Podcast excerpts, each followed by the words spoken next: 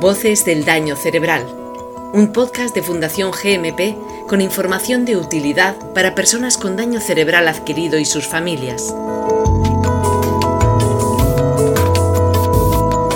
Hola, bienvenidas, bienvenidos a un nuevo capítulo de Voces del Daño Cerebral, el podcast de Fundación GMP que tiene como fin ofrecer información útil y de servicio público a las personas con daño cerebral adquirido y sus familias.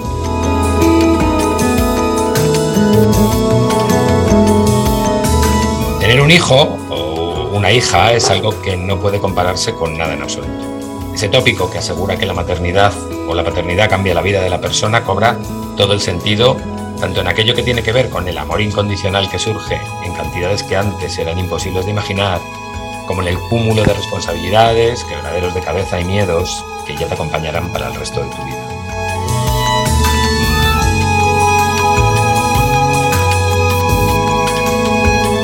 Que es innegable es que por más que los hombres estemos cada vez más empeñados en estar a la altura en eso de la corresponsabilidad parental, son las mujeres, las madres, quienes tienen un mayor peso específico en la crianza.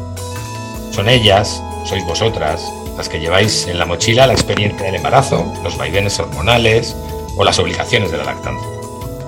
Por eso, ¿alguien es capaz de imaginar hasta qué punto se complica la situación cuando la madre tiene una lesión cerebral?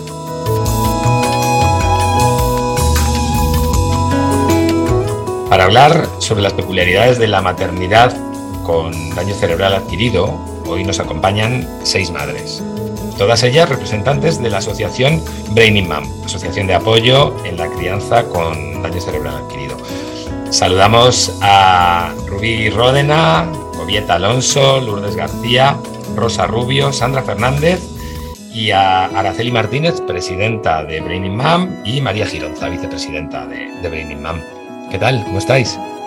Muy bien. Muy bien. Buenos días, muy bien. Gracias. Buenos días. Gracias, José. Bienvenidas todas a, Voces del Daño Cerebral. Eh, nos apetecía muchísimo tener la oportunidad de hablar con vosotras y de que nos deis vuestro punto de vista de cómo, de cómo es eso, de, ser madre, eh, eh, ejercer como madre, cumplir con todos los preceptos de la maternidad y llevar en la mochila un daño cerebral adquirido. Nos apetecía muchísimo, de verdad, y estamos muy contentos de teneros, de teneros hoy aquí.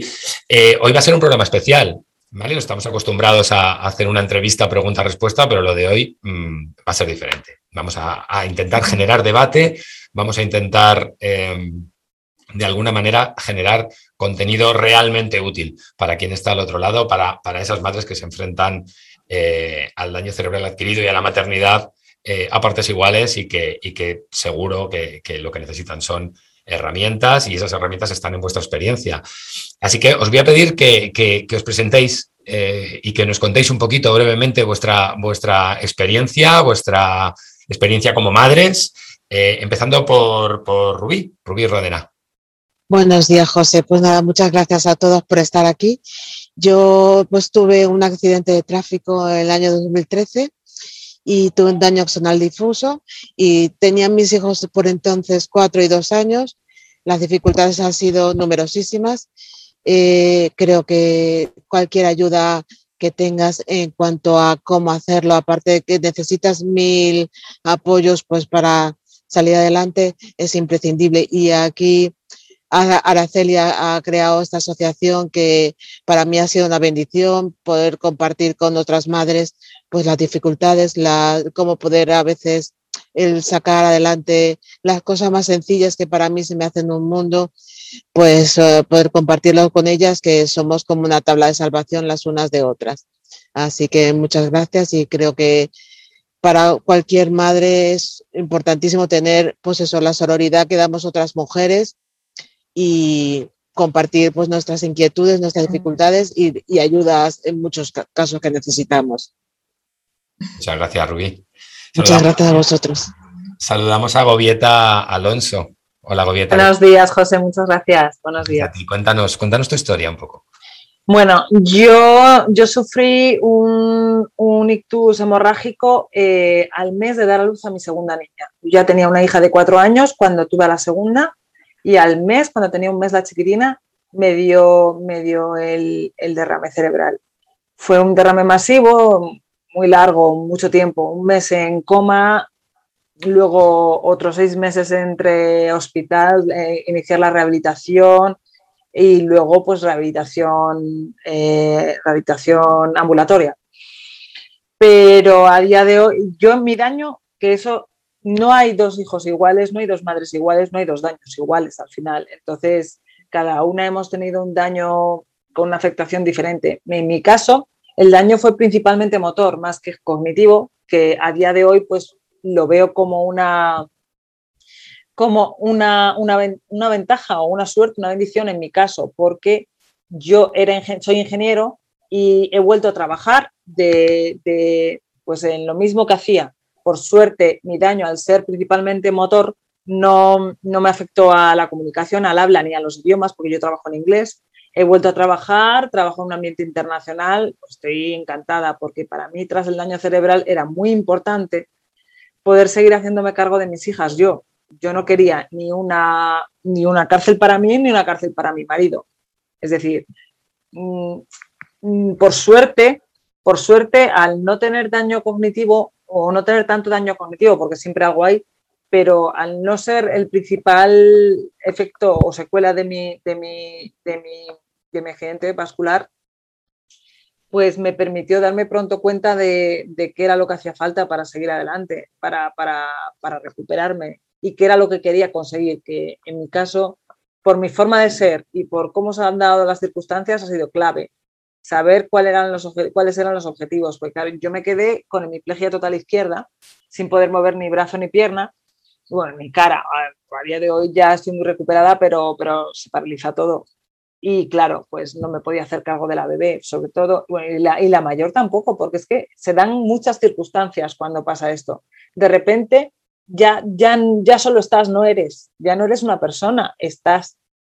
Se, se, te respeta porque sigues estando, eres un ser humano que sigue ahí, pero tú, tu voluntad ya no, ya no cuenta, pero es que en mi caso dejo contar hasta para mi hija mayor, porque yo ya no era la mamá que ella conocía, ella tenía cuatro añitos, entonces a mí me costó mucho trabajo reconstruir esa, esa confianza de mi hija en mí como madre.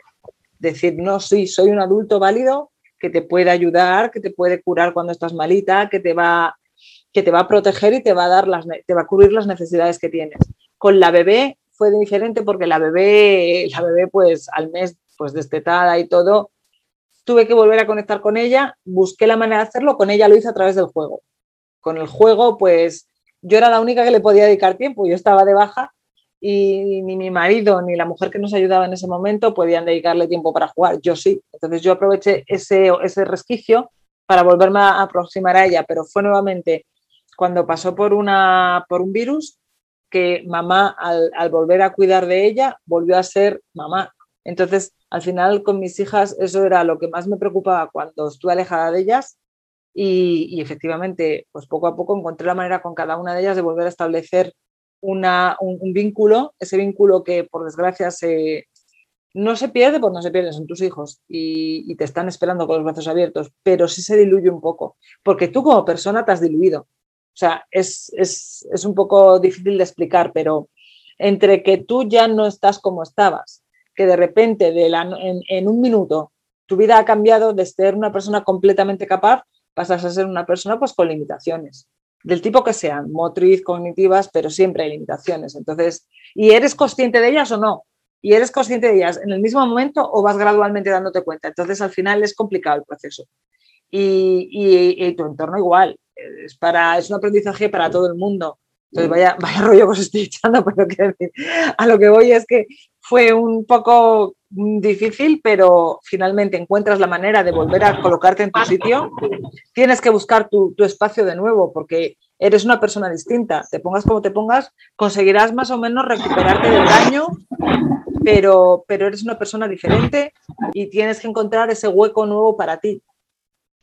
Y si hay otras mamás que, haya, que estén pasando ahora por el daño cerebral, yo lo que les diría es simplemente eso. Y lo que nos dicen a todas, paciencia, porque tú misma no sabes quién eres después de que pasa esto. Tú no sabes dónde estás. Yo tuve la suerte de que yo ya tenía una hija, había pasado por la maternidad, estaba más orientada. Pero cuando pasa con una primera maternidad, pues bueno, aquí hay mamás que les pasó en su primera maternidad, nos podrán explicar. las dificultades, pues no todas tenemos las mismas dificultades.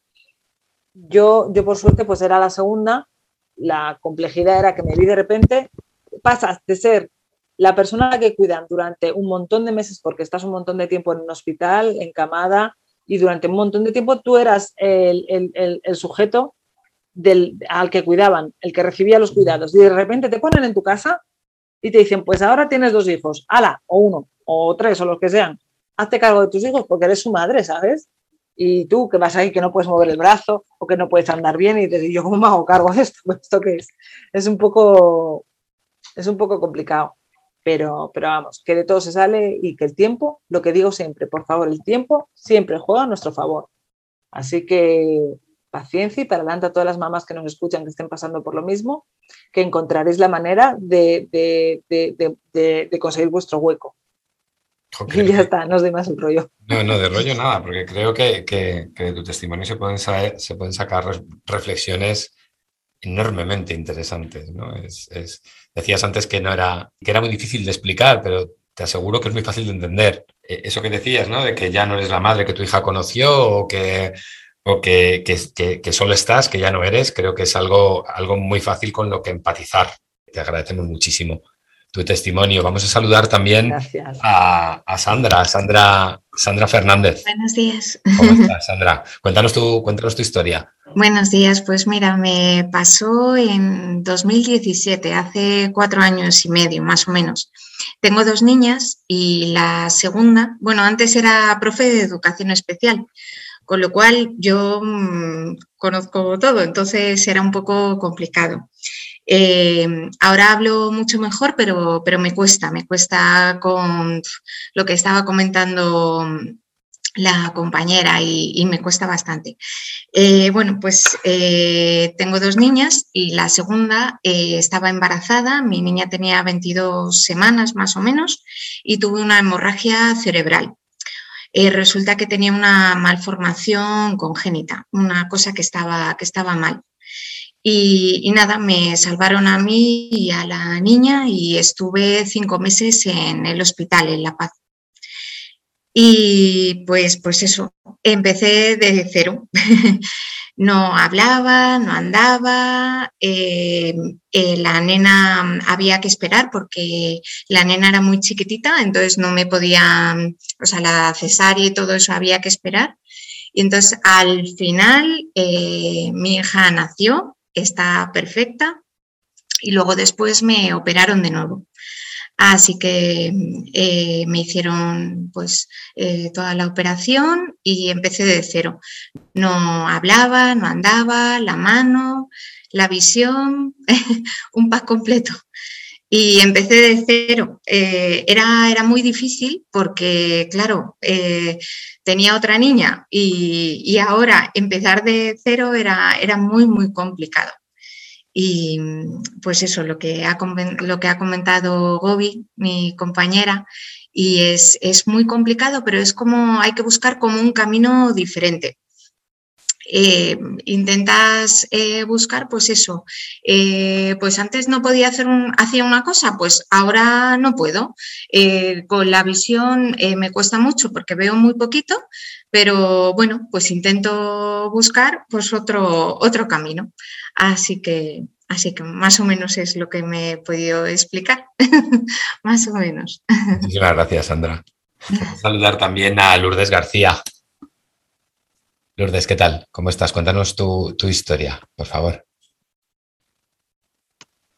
Eh, yo tuve el ictus hemorrágico el día 28 de octubre del 2019. Estaba embarazada de 24 semanas y, eh, muy duro, o sea, muy duro porque yo estaba, el tiempo que estuve en el hospital, yo no era consciente de lo que me estaba pasando. Eh, bueno, eh, tuve rehabilitación en el hospital, lo poco que te dan, cuando ya te dan el alta, pues búscate la vida. Me pilló, vamos, tuve eh, a mi hijo el 8 de febrero y me pilló la cuarentena. Eh, entonces, muy poca rehabilitación. yo necesitaba un neuropsicólogo porque en el hospital el trato que me dieron fue nulo Y no sé, bueno, lo peor para mí fue cuando nació mi hijo. Em, es que no sabía ni siquiera que yo había tenido un hijo porque no estaba, no estaba bien. O sea, sí, yo veía al niño ahí, lo miraba, pero no reaccionaba. O sea, mi marido eh, se pensaba que yo tenía depresión postparto, pero es que no era depresión postparto, es que no, realmente eh, no sentía ese vínculo hacia mi hijo. De hecho, eh, mi parto eh, fue por cesárea y como estaba tomando anticoagulante me tuvieron que dormir. Estuve 18 horas sin poder ver a mi hijo. ¿Qué vínculo iba a tener si encima le añade un daño cerebral? Ninguno. Yo me he sentido muy mala madre en el sentido de que, joder, yo tenía un bebé y no reaccioné como debería de haberlo hecho otra madre en otras circunstancias. Entonces, bueno, eh, ahora con el tiempo me he dado cuenta de que en mi situación no, sé, no podía hacer otra cosa. Y bueno, eh, mis limitaciones, sí que es verdad que yo eh, físicamente me, o sea, estoy bastante mejor que, por ejemplo, el año pasado, pero cognitivamente estoy como una persona mayor, o sea, en el sentido de que he perdido mucha agilidad física, mucha agilidad mental, o sea, a la hora de reaccionar. Eh, yo tengo que tener mucho cuidado cuando voy al parque con mi niño sola, porque si pasa lo que sea, yo me cuesta reaccionar, me cuesta reaccionar y no tengo la agilidad como, mm, mm, no sé si me estoy explicando me cuesta, me cuesta, me cuesta ver el peligro, si pasa lo que sea, reacciono más tarde. Entonces, para mí eso, pues es muy duro. O sea, es duro no poder estar como yo quisiera con mi bebé. Pero bueno, eh, con el tiempo supongo que, yo qué sé, que se curará la herida, no lo sé. La verdad, yo intento... Eh, mejorar día a día, o sea, por el niño sobre todo, o sea, mi prioridad es mi hijo.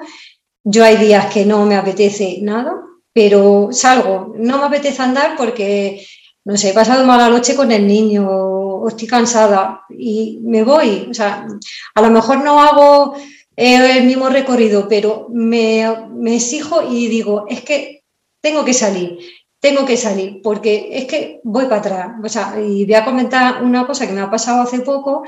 en cuestión de hace un mes o así, tuve una caída y me hice un E15 en la rodilla. ¿Qué pasó? Que me mandaron eh, reposo. Yo me tiré casi un mes en mi casa.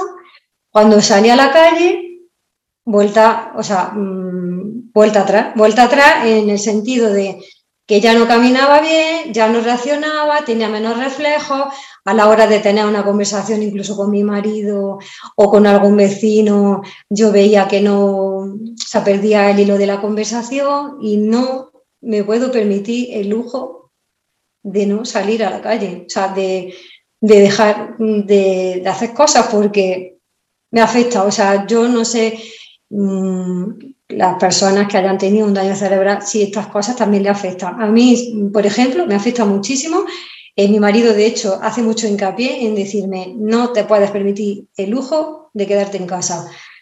Si sales, aunque sea cinco minutos, diez minutos, sal, pero no te quedes en casa porque, y lo he notado, yo también, o sea, yo lo noto porque, ya te digo, estoy súper torpe, eh, se me olvidan las cosas, pregunto las cosas 30.000 veces, me dejo luz encendida, me dejo vitrocerámica encendida, o se me quema la comida, o cualquier cosa. Entonces, ¿Que tengo que tirar de alarma mm, cuando estoy haciendo cualquier cosa? Pues tiro de alarma. Es que al final te tienes que buscar un mecanismo de supervivencia, o como se puede, vamos, si no sé si es la palabra.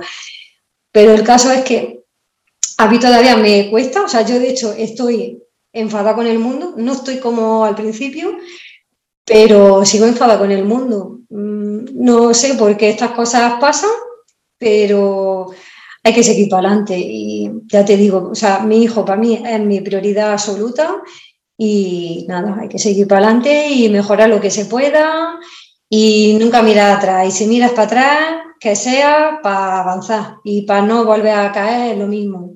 Muchísimas gracias.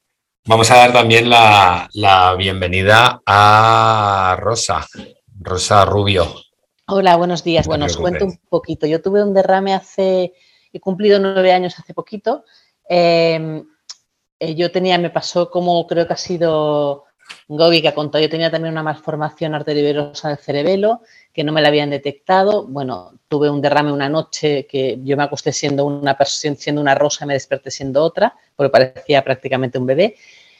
Y lo mismo, silla de ruedas, no podía prácticamente hablar, no tenía coordinación, no podía hacer absolutamente nada. Me convertí como una especie de apéndice de los demás. O sea, dejé de ser rosa para ser parte de mi marido, parte de mis hijas, parte de todo. Luego en febrero, esto fue en noviembre del 2012, en febrero me hicieron una craneotomía, con lo cual lo poquito que había recuperado esos meses, pues lo volví a perder y volví a ser una persona absolutamente autónoma y dependiente.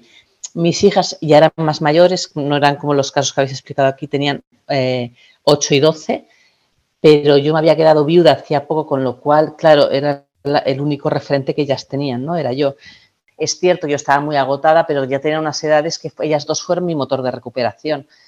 Ellas fueron las que me ayudaban muchísimo con la rehabilitación, hacíamos juegos y es lo que os decía, ¿no? Al final, yo creo que lo han dicho al principio, ¿no? Dejas de ser para, estar simplemente hasta que consigues recuperar. Yo conocí a Braining Man porque estoy escribiendo, bueno, he acabado de escribir un libro un poco sobre la cara oculta del ictus y, conocí a Braining Man y me parece que hace una labor maravillosa, es decir, porque yo no encontré un grupo de gente como, como Braining Man, esta gran madriguera, ¿no? Que se pueden apoyar entre ellos. Me pareció maravilloso, de hecho, Celi está entrevistada en el libro y, creo que están haciendo una labor fantástica. Yo creo que el ictus, bueno, el daño cerebral, el problema que tiene es que no tiene visibilidad. Creo que nadie conoce realmente las secuelas, se conocen las visibles, las más motoras, pero las invisibles y las silenciosas no. Y creo que entre todas tenemos que hacer una labor para que se entienda lo que es esta enfermedad, que hasta que no la aceptas no puedes volver a vivir.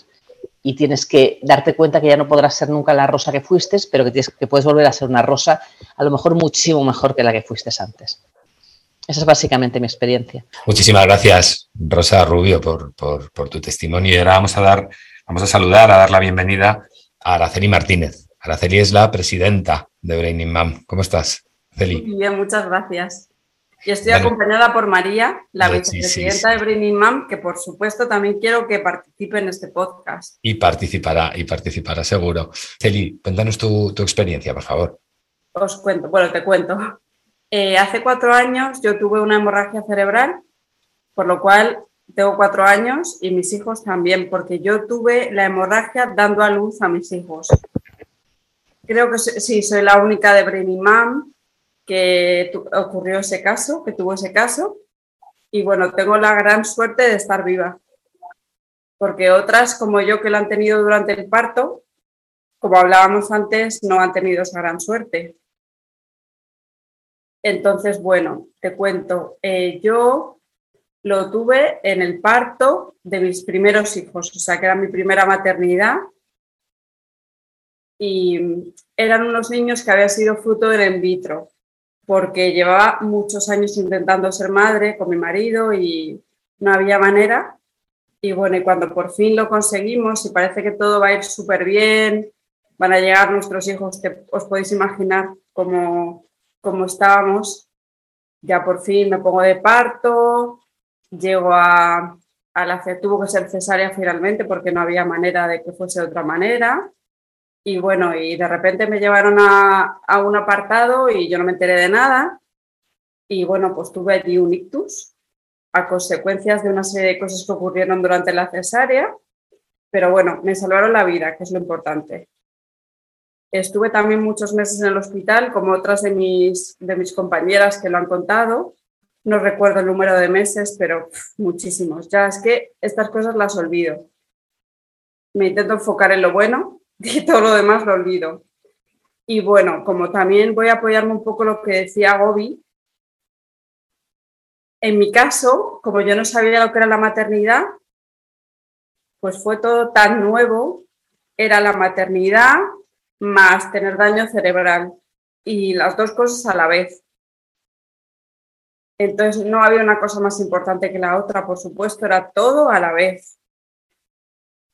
Eh, mis hijos hubo un tiempo que estuvieron en la incubadora, por lo cual me dio un tiempo para darme cuenta estando en el hospital qué es lo que me estaba ocurriendo. Menos mal que no tuve lo que le pasó a Lourdes, a la pobre, de no darse cuenta de lo que le estaba ocurriendo. Agradezco mucho, también como ha dicho Gobieta, que he tenido más daño, eh, perdón, motor que cognitivo. No he tenido problemas de lenguaje, aunque parezca lo contrario. Lo que pasa es que estoy enferma de la garganta.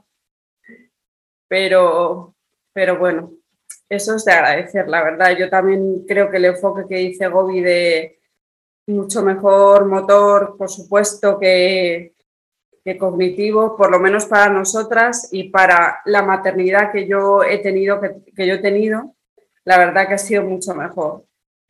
Sigo siendo hemipléjica, la mitad de mi cuerpo sigue paralizado, mi cuerpo izquierdo sigue paralizado y más o menos me manejo con ello.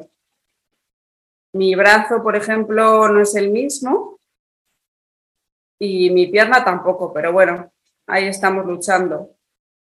Sigo haciendo rehabilitación, es mi trabajo y, y bueno, y poco más. Poco más que no es poco. Y poco menos, y no, vamos, sí, y no es, no es poco, desde luego. Muchas gracias, Celi. Y ya por último vamos a saludar a María, María Gironza, vicepresidenta de Braining Mom. Eh, María, cuéntanos qué es Braining Mom y qué hace Braining Mom por, por, por, este colectivo de mujeres. Bueno, yo soy una infiltrada aquí, pero tengo, me siento muy afortunada, de hecho, de eh, poder formar parte de, de este grupo que es maravilloso. Yo soy mamá también, entonces comparto esa parte.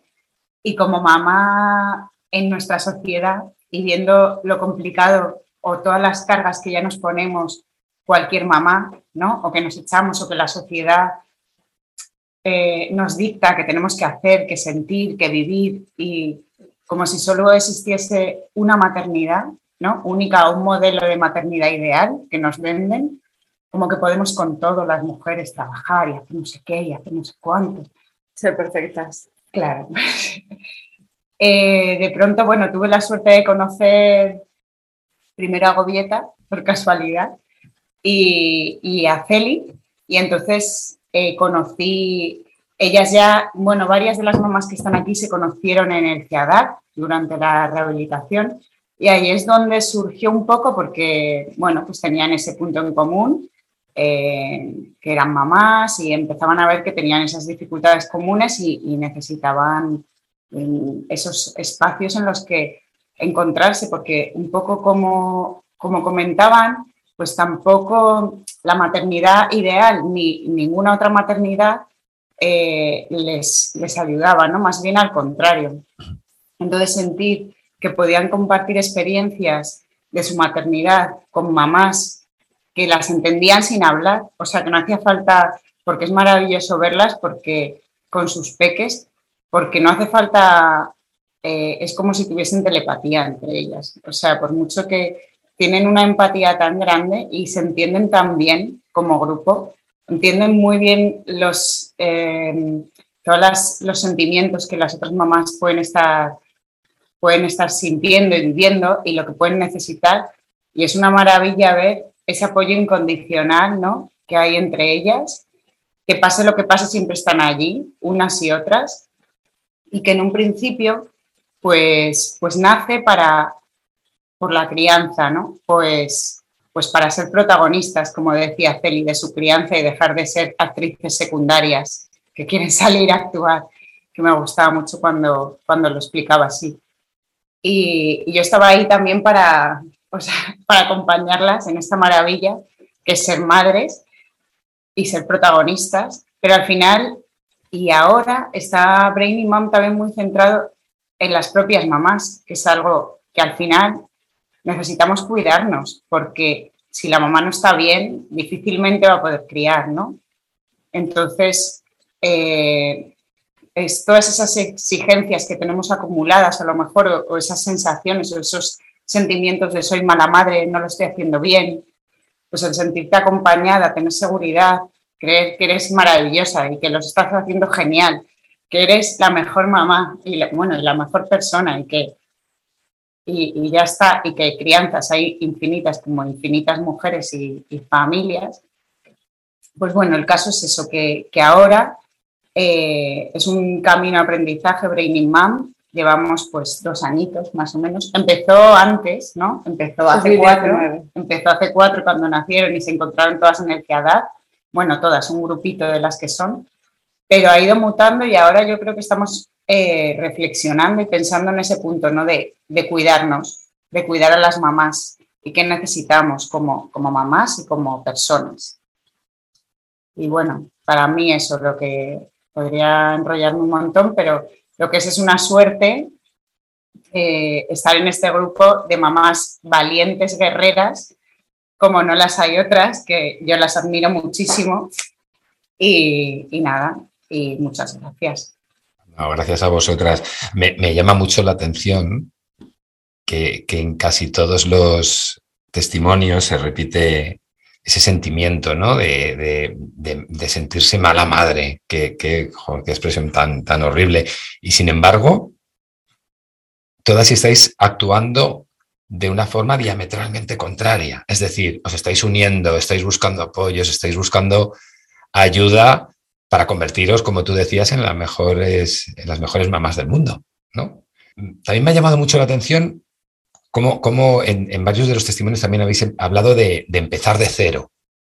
Y es verdad, después de un daño cerebral, eh, cualquier persona tiene que empezar de cero, pero, pero vosotros habéis tenido que empezar de cero como personas y como madres. ¿Cómo se empieza de cero?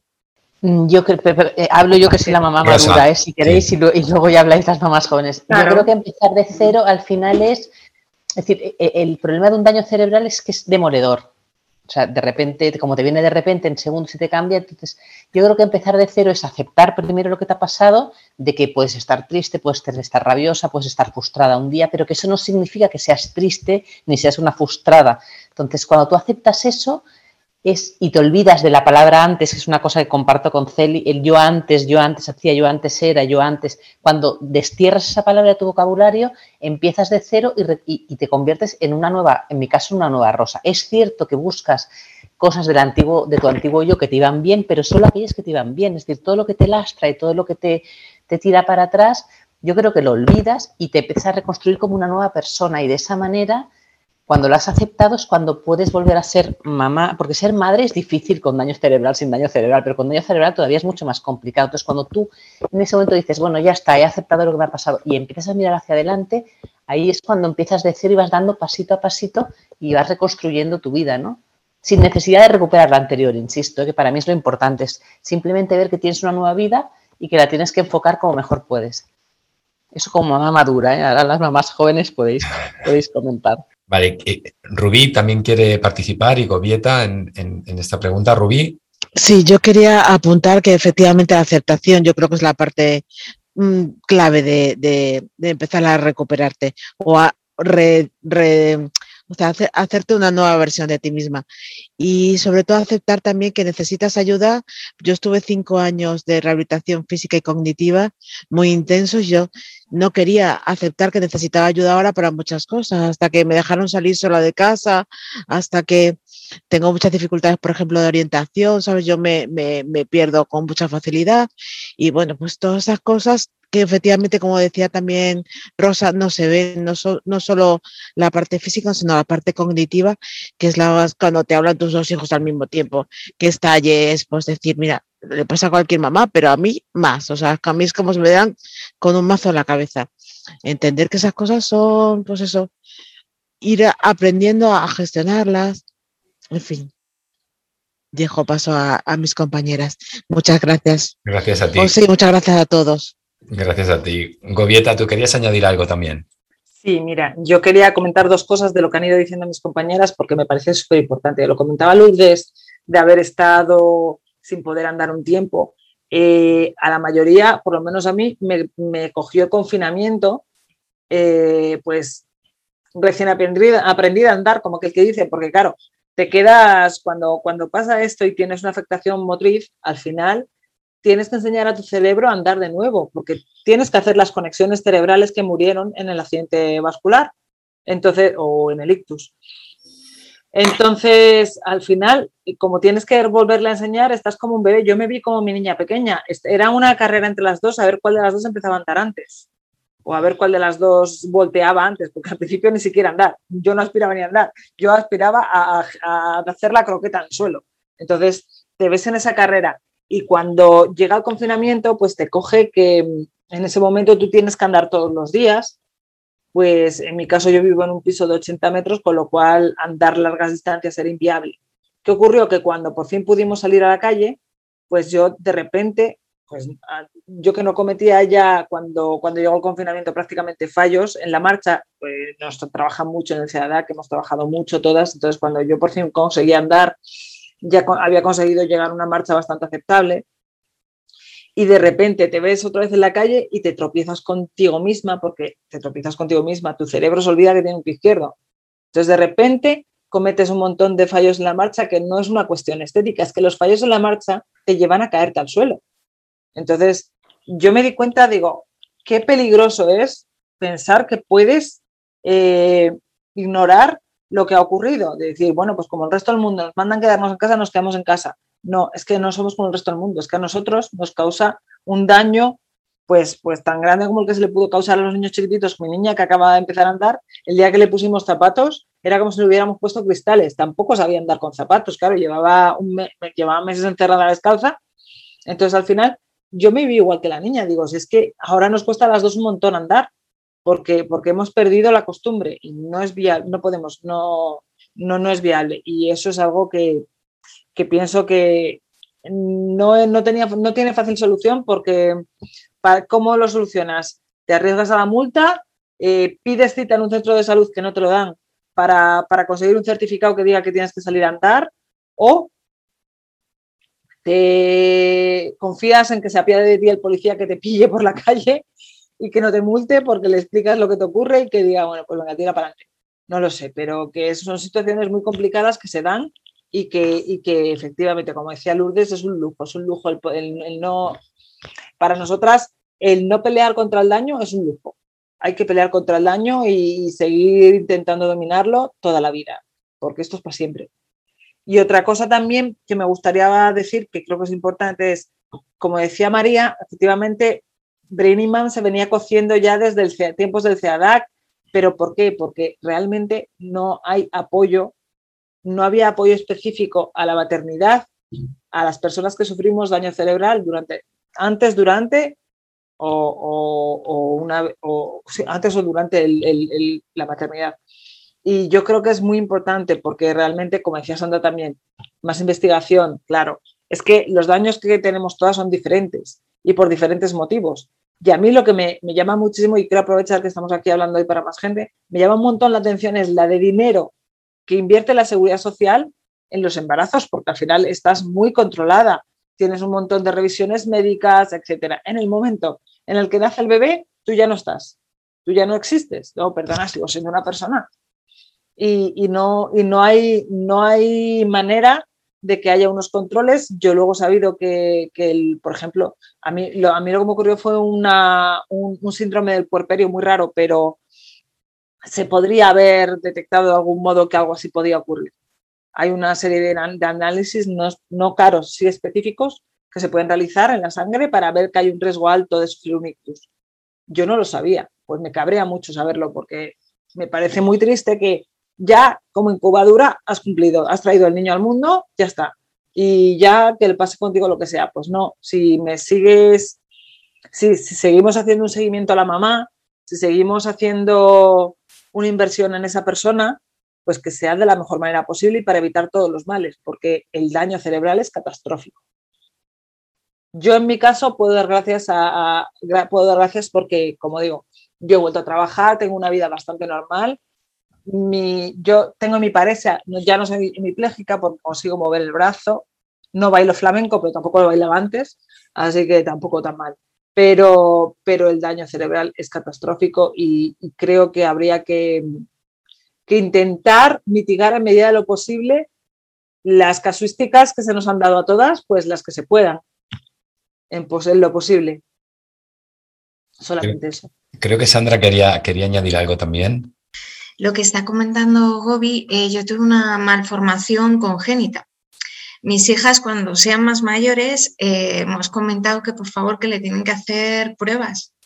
Es que son unas cosas, es algo súper importante porque eh, pues, pues hay que hacer investigación cuando te pasan cosas así y sobre todo con el daño cerebral, porque al final empiezas de cero yo estuve en CEADAC con algunas de las mamás también, pero después, ¿qué, ¿qué, haces? Tienes que ir a un montón de sitios pagando, pagando, pagando, con un montón de cosas y, y sí, eso es lo que he comentado.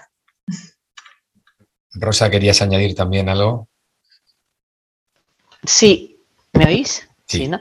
Eh, no, que, si, te fijas, bueno, si os fijáis de, todo lo que hemos estado hablando todos, al final es que se trata de lo de siempre, de visibilizar. El problema de esta enfermedad es que no, está estigmatizada, no es conocida, a pesar de ser la primera causa de muerte en mujeres. Entonces, yo mm. creo que, es muy importante, eh, yo que, entiendo que es lo que pretende Celi y María con, la asociación, bueno, y todas, ¿no? Yo lo que pretendo hacer con el libro, lo que hacen otras fundaciones, que dar, dar visibilidad a esta cara oculta del ictus, porque al final es que para nosotros vivir yo creo que esa frase también es de, es de Celia y Celia igual te la robo, ¿eh?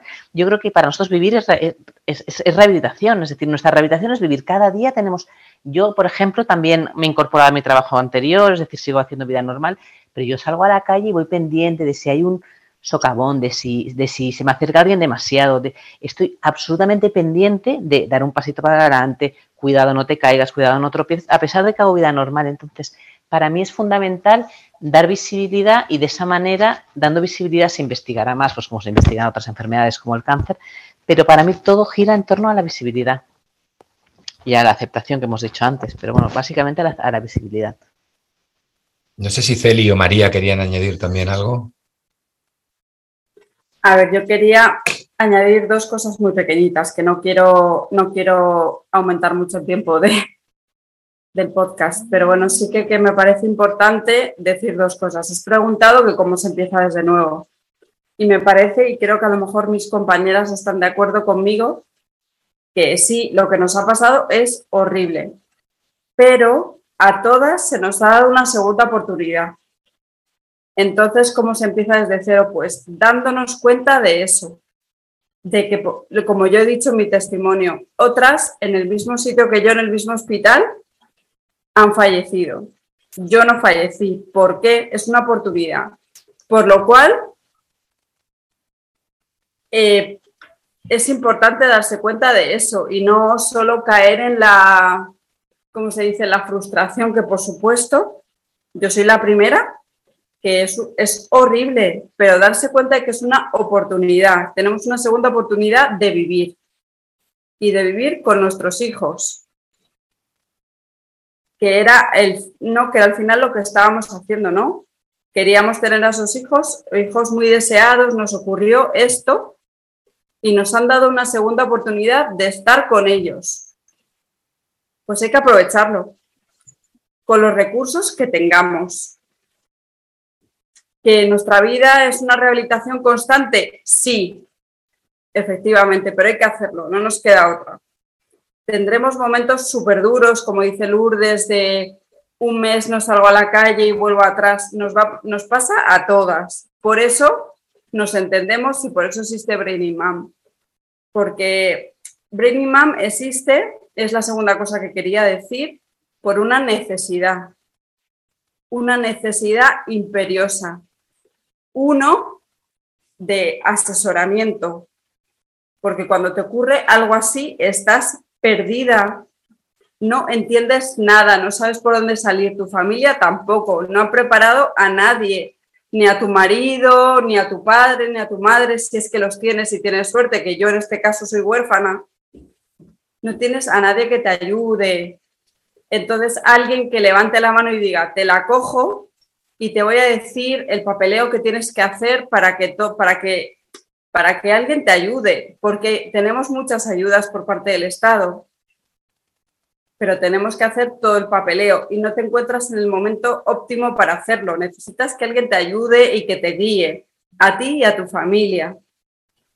Por lo cual, nosotros ofrecemos eso, ¿no? Un equipo de profesionales que está detrás para ayudarte con trabajador social, con logopeda, con, fisioterapeuta, con eh, terapeuta ocupacional, para apoyarte en todos esos primeros momentos de, de locura absoluta y de no saber por dónde salir. Entonces, ya te digo, ¿por qué nace Brinimam? Por necesidad, primero, de asesoramiento y luego, por otro lado, porque no hay necesidad más imperiosa que la de compartir con los demás y la de sentir que perteneces a algo. El sentido de pertenencia es súper importante. Eh, ¿Quién ha dicho lo de la tabla de salvavidas? Yo creo que ha sido Rosa. Es tan importante el sentido de pertenencia porque estás tan absolutamente perdida que necesitas que algo te salve. Y mira, Lourdes es una de las personas, es de las últimas que ha entrado en la asociación, porque es la que más recientemente lo ha tenido y creo que hemos hecho una buena labor rescatándola en ese sentido y dándole un poco de luz a lo que estaba viviendo, porque encima le tocó el confinamiento. Y la pobre no tuvo acceso ni siquiera a los profesionales de, la, de la sanidad. Entonces, bueno, solo era eso para concluir.